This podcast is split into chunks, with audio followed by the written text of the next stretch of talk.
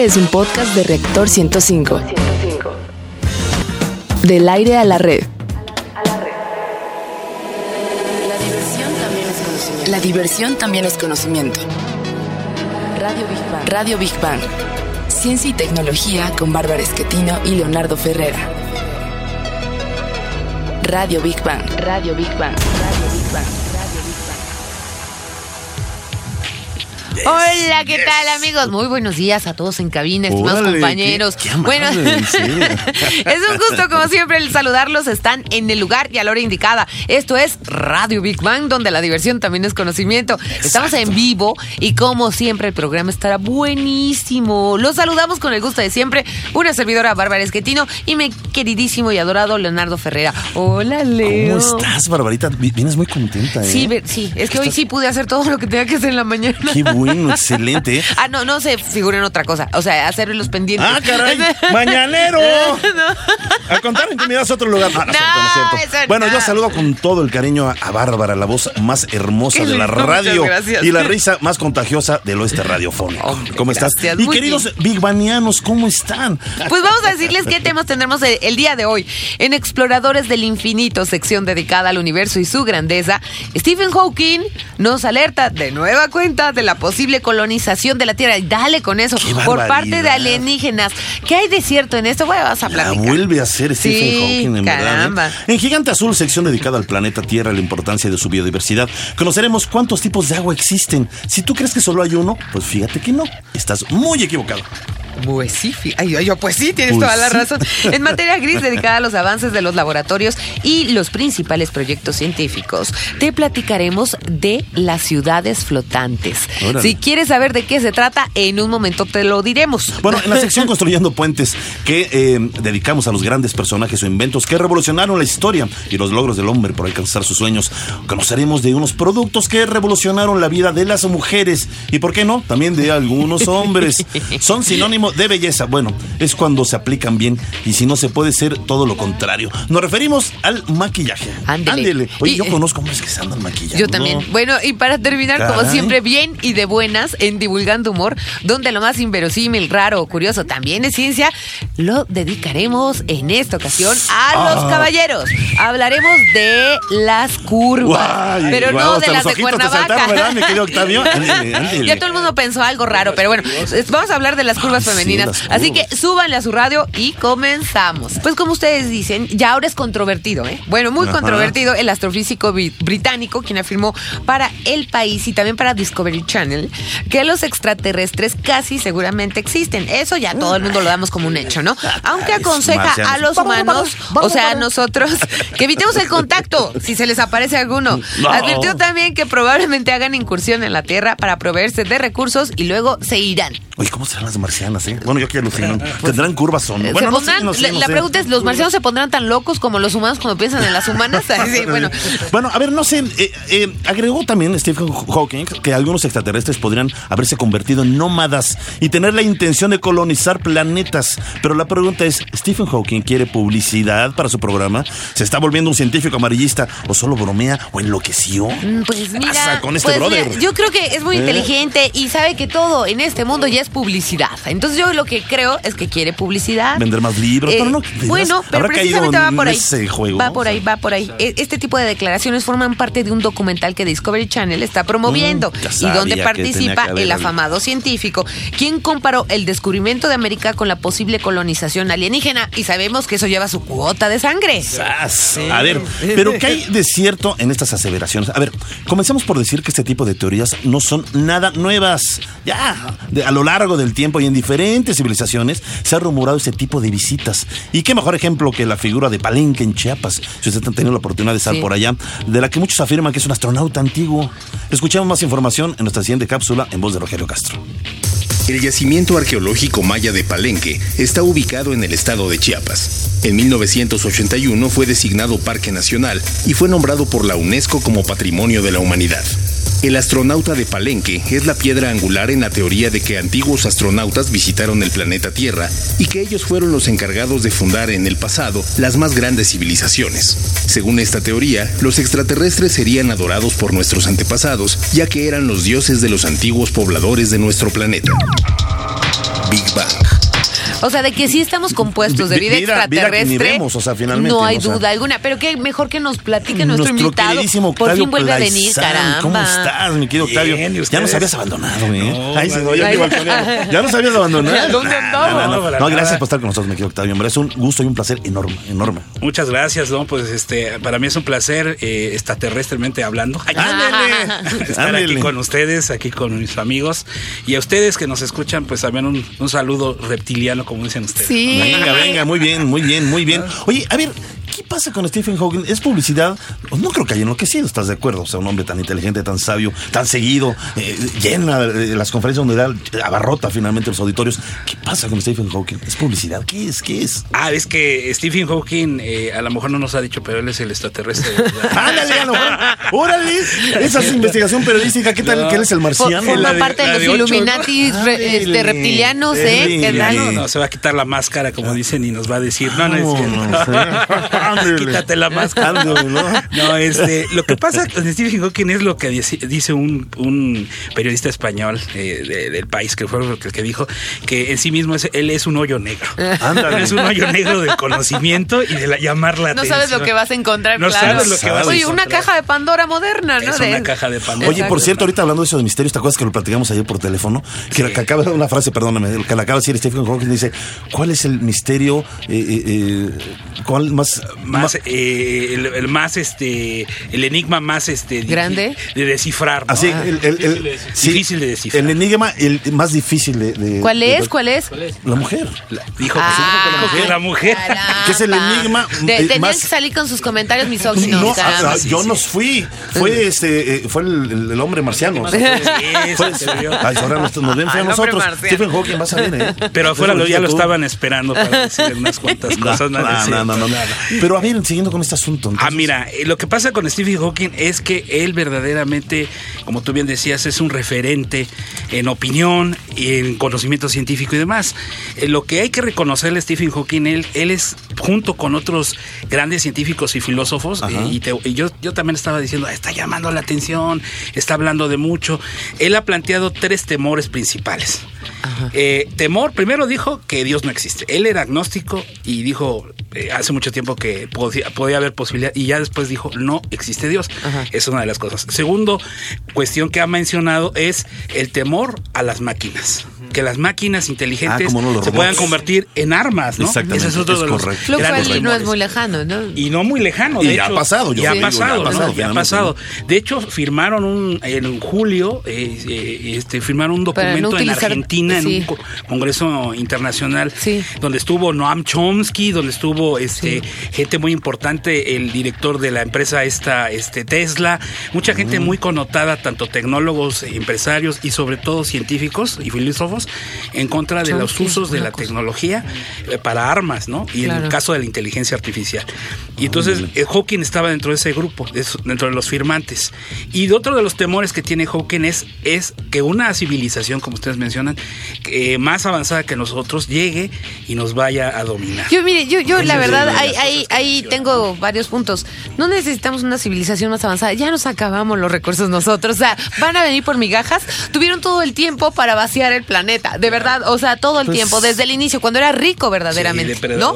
Entonces, ahí yo sí tengo como que mis dudas, ¿no? Yo creo que ya, ya le estaba pegando como la sensibilidad a Stephen Hawking y ya en los Y- años, y, ¿no? y- y fíjate, y fíjate de eso que de eso que platicas, de eso que dices. Hawking también plantea otro temor que las, la sociedad misma se destruye a sí misma. Claro, es lo más probable. Que eso se me hace Es todavía lo mucho más más, probable. lógico. Exacto. Y, y es una consecuencia en la que no estamos ya lejos. La contaminación, La lo que hemos hecho con las especies, La destrucción de- de- de lo- del entorno natural. Ya estamos en un punto de quiebre. la, en la- este la aliment- momento. la distribución del Sí, aliment- de los claro, alimentos a claro, nivel claro. mundial y todo eso. Sí. Y les, les voy a decir, en, en ese temor está muy fundamentado porque, por ejemplo, ahorita ya el hombre está pensando, y ya lo sabemos, de regresar a la luna, Sí. pero no regresar a la luna Para vivir ahí. sino para explotar lo que hay en la luna. Entonces el hombre por sí mismo es un conquistador, es un Depredador, depredador. claro. Eh, le- eh, los, los principios que rigen al hombre son los económicos. Claro, Muchas veces eh, se rigen sobre Y ya estamos buscando nuevas casas, nuevos Nuevas planetas, casas, ¿no? Porque ya se planetas. nos está acabando eso. Eso es lo bueno. Ahora, la pregunta es si nosotros los mexicanos vamos a encontrar un pedazo de luna allá, nos van a quitar. Pues ahora sí que, pues, mira, somos tan abusados. mexicanito a apagar la flama ya, ¿no? Sí. Pues, ahí voy, ahí voy, con permiso. Qué horror. de Mi querido Octavio Plaizán, gracias en verdad por estar con nosotros. Y este, y ya sabes que aquí tienen las puertas abiertas Gracias. en Radio Big Bang. Y nos da mucho gusto que estés aquí. Y cuando quieras, regresa, por favor. Oye, podía nomás darle una Claro. recomendación a nuestros amigos. Venga, venga, Claro por supuesto. Eh, Hay un libro muy, muy hermoso que va relacionado a lo que Hawking está preocupado de, seguramente ustedes lo conocen, a Eric Fromm, que ¿Cómo habla no? de, de- El arte la- amar. de- amar y ser y tener. es. Pero hay un libro que, que es muy actual, aunque se escribió hace algunos ya ayeres, se llama La Revolución de la Esperanza. ¿Es de Eric Fromm? Es de Eric Fromm, La. Revolución de la Esperanza. Y además él es psicólogo. Y, y él es psicólogo, Así es. psicoanalista, y él plantea eso que Hawking ha estado mencionando del temor de que las máquinas tomen el control de la, civil- de la sociedad. Está bueno, Bueno. ¿eh? Entonces el libro eh, se llama La Revolución de la Esperanza. Vamos a conseguirlo. Sí, Muy bien. lo Muy bien, Gracias, querido Octavio, gracias. gracias. Qué bonito. Y saludos a todos en el Politécnico. Claro. A ver, vamos a la sección Gigante Azul. Y bueno, es. pues ahí les va. No todos los tipos de agua saben igual, ni tienen la misma composición. No. Y eh, también tienen, no tienen olor, pero sí puedes captar eh, ciertos minerales, digamos, si eres como muy sensible. Y qué mejor ejemplo que el agua mineral que viene de las entrañas de la tierra y aporta diferentes beneficios para la salud. Todo esto, como lo dije, lo aprendimos en Termatalia y lo compartimos con ustedes, Big Banianos, ya que esta información puede generar grandes beneficios en la salud. Ahora, la pregunta es, ¿cuántos tipos de agua hay y para qué nos sirven? Antes de contestar esta pregunta, hasta el momento este tema es eh, poco o casi realmente desconocido Exacto, en nuestro país. exacto. Si ustedes checan, fíjense, en las etiquetas de cualquier agua embotellada, tomen cualquier eh, eh, botella de agua que tengan, y solo dice agua cero, agua ligera, y, y- y todo cero, ¿no? Este, eh, matan absolutamente todo. Sí, es decir, le no quitan los nutrientes, le, le- le quitan este, los minerales. Es que más, tienen, no te es quita ni la sed. Te hidrata de momento, pero no te quita ni la no, sed. o sea, finalmente, o sea, te hidrata, pero no te alimenta. Exacto. Y el agua alimenta cuando Exacto, tiene, cuando tiene de manera natural, obviamente, sus nutrientes, sus minerales, y todo se lo quitan, todo. Exactamente. Bueno, escuchen esta información. Comencemos por analizar las aguas minerales.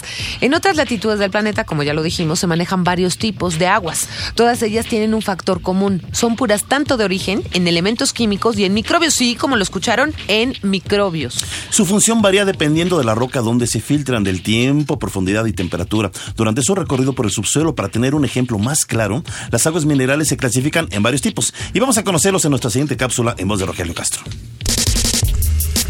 Las aguas minerales se clasifican en varios tipos, como ejemplo las de mineralización fuerte o débil, fluoradas, ricas en calcio, bicarbonatadas, alcalinas, etc. Hay más de 100 variedades distintas en países como España. Todas ellas se envasan a pie de manantial con procesos que evitan su contaminación. Para saber el tipo de agua que vamos a beber, es indispensable consultar la etiqueta y a nuestro médico. Pero ¿qué hay del agua de la llave? El primer factor con el que debe contar es que debe cumplir con normas de seguridad e higiene. De lo contrario puede ser perjudicial. En caso de que fuera de buena calidad, los especialistas la recomiendan solo para cocinar y aseo, regar jardines y plantas. Esta agua no aporta nutrientes a nuestro organismo. Big Bang. Muchas gracias a Mercedes González, de verdad, estuvo buenísimo lo que nos dijo. Ella es una destacada sommelier eh, de aguas eh, y es un referente mundial, sobre todo en España. Vamos a materia gris. Sí. Y como lo dijimos en un inicio, hoy hablaremos en materia de gris, eh, materia gris, perdón, de ciudades flotantes. Vamos a ahondar más en el tema. Todos pensamos eh, en que las ciudades del futuro estarán constituidas por grandes rascacielos con varios niveles de pisos. Hagan de cuenta el segundo piso, pero a gran escala. Bueno, Pues, ¿qué creen? Eso podría ser, pero realmente se está barajando otra propuesta, fíjate, dentro de la arquitectura. Y son nuevos conceptos y ya no serían sobre la tierra, sino sobre el mar. El agua se ve como una nueva alternativa y esta idea está tomando más fuerza debido al cambio climático. Exactamente, Leo. Ya no solo se trata de construir transatlánticos donde viva permanentemente la gente, los cuales ya existen y de los que hablaremos más adelante. Se trata de hacer verdaderas islas que floten, independientes de los continentes y que además viajarían a su antojo. Bueno, uno de estos grandes proyectos se llama Biosfera 2, una ciudad flotante autosustentable que podría albergar tanto a turistas como a investigadores del océano. ¿Y qué les parece si escuchamos más sobre esta información en voz de Rogelio Castro? Biosfera 2 es un extraordinario complejo formados por hábitats protegidos por cúpulas y conductos cristalizados conectados entre sí. En su interior se colocaron cientos de especies y animales tomados de diferentes ecosistemas, desde arrecifes de coral hasta bosques húmedos y tropicales. El proyecto quedó detenido por algún tiempo, hasta que hace poco la Universidad de Texas se hizo cargo de él y lo ha convertido en un inmenso simulador donde es posible estudiar a escala real el cambio climático, las extensiones de plantas y los ciclos del agua. Big Bang. platicamos con Silvia Díaz, ella es coordinadora de proyectos de océanos de Greenpeace y nos platicó sobre estas bondades que tiene este barco de la esperanza. Vamos a escucharla. Pues sí, este barco es, es un barco de origen ruso, es, era un barco de bomberos que ellos usaban alrededor de los 80 y nosotros Greenpeace lo adquirimos a finales de los 90, lo restauramos, lo, lo adecuamos a nuestra, pues a nuestra visión ¿no? de que sea sustentable y, y, lo empezamos a usar en el año 2000 para fines de investigación, de acción directa no violenta, de bloqueos. Este barco ha estado en, en todo el mundo, ha estado en el Ártico, ha estado en el Pacífico, por el Atlántico, haciendo diferentes campañas y ahora mismo lo tenemos aquí en el Mar de Cortés para proteger a la vaquita marina. Gastamos la mínima agua posible, todos los residuos que generamos, pues ya sea que los reutilicemos o los reciclamos, pero de entrada los separamos todos para poderlos tratar adecuadamente. Tenemos como una, un comportamiento, yo diría que dentro de los barcos, impecable y, y súper respetuoso con el medio ambiente para ser muy razonables con lo que nosotros luchamos. Pues la verdad es que tenemos mucha suerte, somos muy afortunados porque tenemos grandes cocineros que además tienen este criterio que tú decías, ¿no? Alimentos saludables y sustentables. Eh, promovemos el consumo local, de modo que cuando llegamos a un lugar hacemos compras en el, en el sitio, nos, nos llenamos de, los víveres que necesitamos y también promovemos el consumo sustentable de alimentos, ¿no? productos orgánicos y todo muy saludable, ya que una de nuestras campañas principales es la de, la de agricultura, por la que luchamos por una agricultura sustentable, ¿no? en contra de una industrial o de uso de transgénicos, por lo que aquí no vas a ver ningún producto que utilice transgénicos o que sea producido de una forma que impacte el medio ambiente negativamente. No, el idioma no importa, o sea, aquí nos entendemos todos más o menos en inglés y los que no hacemos el, el esfuerzo, pero la lengua vehicular siempre en los barcos de Greenpeace, dado que hay 19 nacionalidades, es el inglés. Pero como dices, tenemos un fin común y las palabras a veces pues no son tan necesarias cuando todos vamos hacia el mismo lugar y todos estamos muy concienciados de lo que venimos a hacer. Big Bang. Gracias a Silvia Díaz eh, de Greenpeace. Bueno, sabemos todas y todos que el maquillaje es la práctica que decora la piel o el cuerpo para embellecerlo. Esto se hace desde civilizaciones atrás, o sea, hace muchos, muchos años. Pero aunque ahora es al revés, bueno, bueno, bueno, en algunos casos, los hombres, fíjense, los hombres, ¿qué, qué me, Ya, me da pena. Los hombres fueron los que iniciaron maquillándose. Exactamente, Por ejemplo, los egipcios, para ellos la belleza consistía en una piel muy bronceada, grandes ojos delineados con colores vivos, hechos con ceniza de tierra y tinta. Incluso se han descubierto en tumbas egipcias restos de maquillaje que al ser analizados, pues fíjense, no son muy diferentes de los que usamos en la Y actualidad. luego, porque dicen que les ayudaron los marcianos? Pero por cierto, Leo, los egipcios fueron los primeros que se pintaron los labios, pero ya en Grecia y Roma, Ah, caray. el concepto de belleza y por lo tanto de maquillaje cambió. Por ejemplo, la piel se comienza, se comienza a blanquear con una mezcla hecha a base de yeso, harina de habas, tiza y carbonato de plomo. caray. pero este último ingrediente era contraproducente, ya que si se exponían al sol, en lugar de blanquear la piel, la oscurecía. Y agárrense, las pestañas se pintaban con una mezcla de moscas y huevo de hormiga machacados. ¡Qué bonito! ¿eh? Huevo de hormiga. Lo, lo bueno es que nada más eran de hormiga, pero bueno. Pero- Eres muy tonto, ya síguele, está ya. bien. Pero el verdadero, el verdadero apogeo del maquillaje se dio en Francia, donde se pintaban la cara con polvos y una crema nacarada brillante a base nada más ni nada menos que de azufre, Puta. que incluso aguas llegó a envenenar y matar a muchos locos por la belleza. Esto a inicios del siglo XIX, pero vamos a escuchar más información en voz de Rogelio Castro. A inicios del siglo XIX, en Francia, surge el primer intento por acabar con las arrugas. Este invento se llamó esmaltador de cara. El procedimiento para aplicarlo consistía en, primero, lavar la cara con un líquido alcalino. Después se extendía la pasta en el rostro para que rellenara las arrugas y encima se colocaba una especie de esmalte que contenía arsénico y plomo. Esta máscara duraba un año, pero si quedaba muy gruesa la capa sobre el rostro, al menor movimiento se agrietaba y era de lo más incómodo e insano de llevar. Big Bang. Vamos a escuchar, bueno, más bien a saludar a nuestra queridísima y adoradísima. Ay, ¿cómo te queremos? Cecilia Kuhne. Cecilia Kuhn, sí, nuestra que, en verdad, periodista, escritora, una mujer tan inteligente, cultísima. en verdad. Lindísima, además, Venga, bello sí. ser humano. Gracias, Y de gracias, boca gracias. roja, ¿viste? Ah, Ahora sí me quedó bien. Ándele. Estoy muy contenta. Estamos hablando, fíjate, voy a decirles dos cosas para recomendarles dos libros Sí, diferentes. sí. Uno va a hablar del mito de Fausto, ay Dios, porque les voy a recomendar una novela que se llama El maestro y Margarita, Ajá. de un ruso que se llama Mikhail Bulgakov. que estuvo Ok. enlatada como 20 años.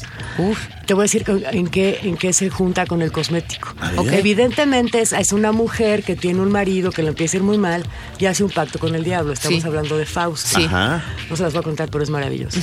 Entonces de pronto le dan una crema. Entonces dice, con esta crema te va a ir muy bien. Entonces primero se la pone y se vuelve bella. Ajá. Y uno como lector piensa, si va a ser bella, lo que quiere el marido es que sea bella para salvar su alma. Ándale. O sea, Y yo me senté muy mal y no. Es- exacto. se vuelve bella, pero consigue volar.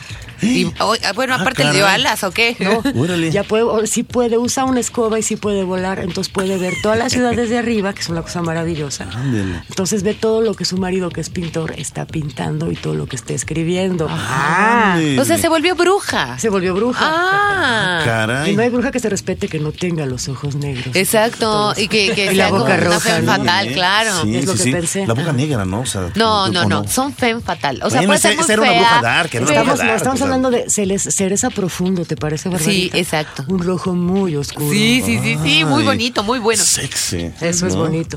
Entonces, en ese sentido, los cosméticos sí pueden ser así. Y el otro libro es una maravilla porque es como para que los lectores, digo, nuestros radioescuchas y los lectores, descubran por qué. Ajá. El libro se llama Ojerosa y Pintada. Está buena, ¿eh? Bueno, a ver, Ojerosa y platícanos, pintada. ajá. Me suena como a flaco, cansado, ojeroso. eso no es lo mismo. Y es un libro de Agustín Yáñez, que es un escritor mexicano, Ajá. que escribió una, una novela sobre la tierra que es muy importante. Pero en esta, el chiste de esta novela es que tú tienes que descubrir por qué se llama así. Es la historia de un taxista. Sí. Ajá. un taxista mexicano en 1960. Y este es todo un día de toda la gente que se va subiendo al taxi. Oh. Entonces te habla de parejas, te habla de quién sabe. Entonces, ¿por qué se llama ese libro Jerosa y Pintada? Debió de haber sido una pasajera, ¿no? Es que es lo que uno puede pensar. O- pero- o- o- yo me imaginé eso, ¿no? Que eh, la, la historia a lo mejor gira, Oye, ¿no? ¿no Una será pasajera, como lo de la chilanga banda? No, ¿verdad? De, de Café. Tacuba, de no, Estaría el video. Ojalá y los muchachos hayan leído esa novela. pero, pero sabes que es una cosa muy buena porque se llama así. Además, porque claro, en los años 60 ya había terminado esto de lo mexicano en la literatura.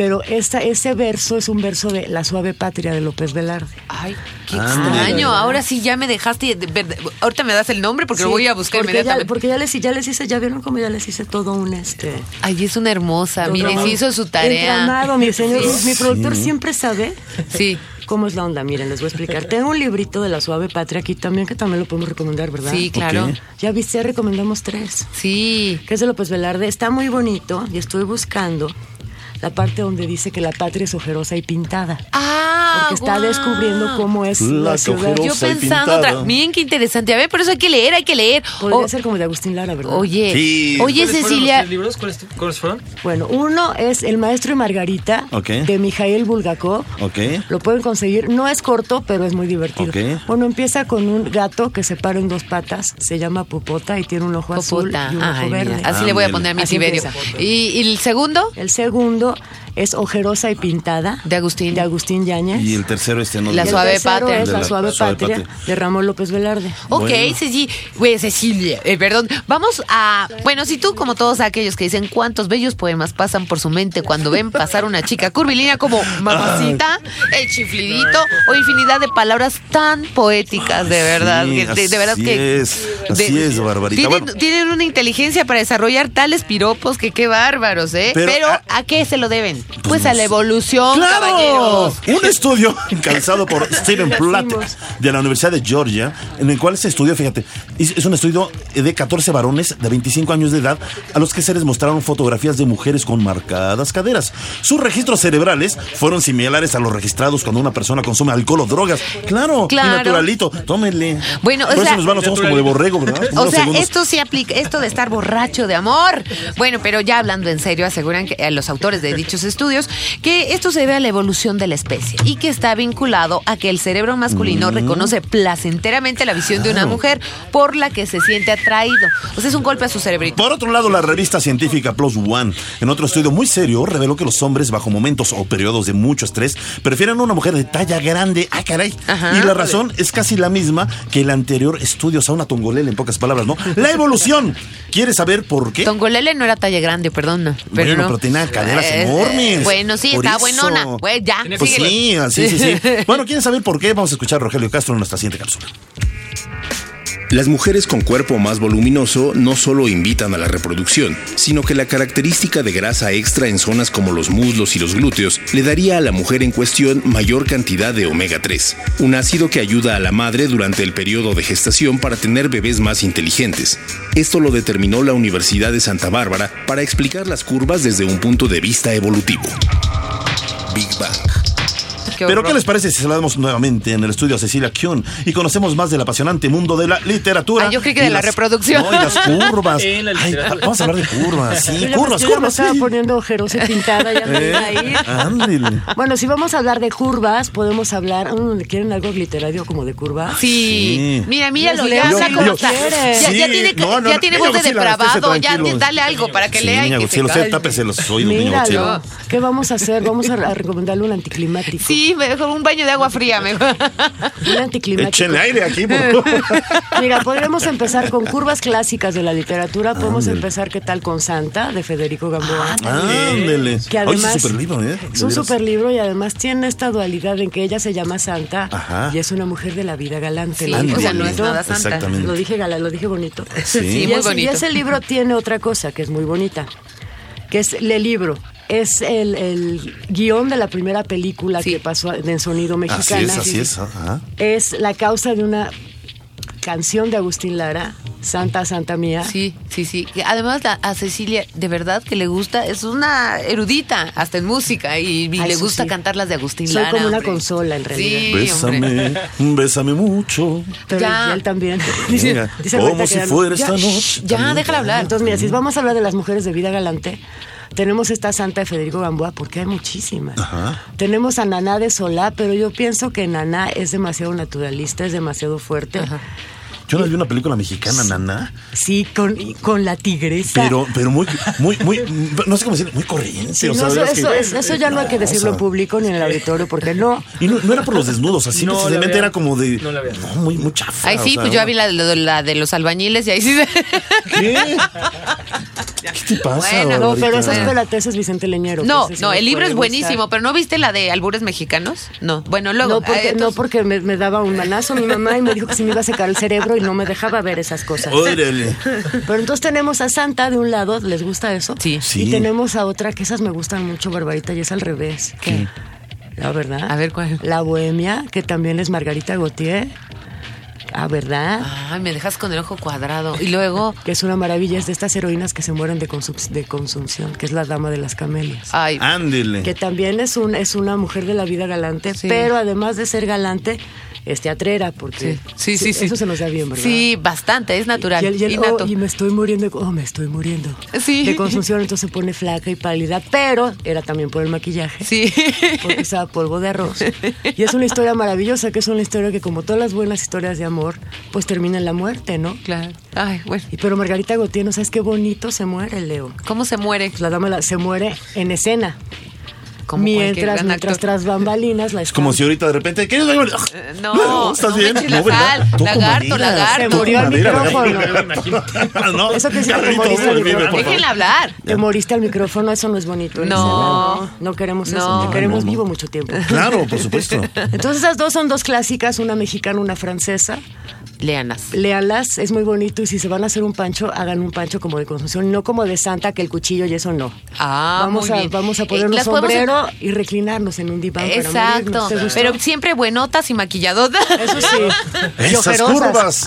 Y bueno, eh, como todo tiene que evolucionar, por hoy ya nos vamos. Agradecemos en la producción desde cabina de audio a Eddie Gobea, en nuestra producción general a Carlos Serrano, asistiendo a la producción a Ceci Mazariego. A nuestra querida colaboradora Cecilia Kion C. En redes sociales a Gaby Chulín. Y a ustedes, nuestros queridos Big Banianos, los queremos, los amamos, los adoramos, ya que sin ustedes este programa no habría sido posible. Nos despedimos, Leonardo Ferrera y Bárbara Esquetino. Y recuerden, el próximo viernes tenemos una cita en punto de las 11 de la mañana aquí en Reactor 105.7 Y, FM. eh, sí, pero 105, punto, eh, 105 FM, pero esperamos sus, sus dibujitos, rápido. Bocetos del niño Godzilla y, el, y. Bárbara y yo vamos y el Bárbara El y Bárbara y yo vamos a mandar hoy nuestros bocetos aunque dibujemos feo del niño Godzilla. Háganlo también ustedes. Los queremos. Feliz fin de semana. Bigbanianos, vean muchas curvas este film. Ah. Los. Ándele. La diversión también es conocimiento. Radio Big Bang. Radio Big Bang. Ciencia y tecnología con Bárbara Esquetino y Leonardo Ferrera. Radio Big Bang. Radio Big Bang. Radio Big Bang. Esto fue un podcast de reactor. Podcast de reactor. Del aire A la red.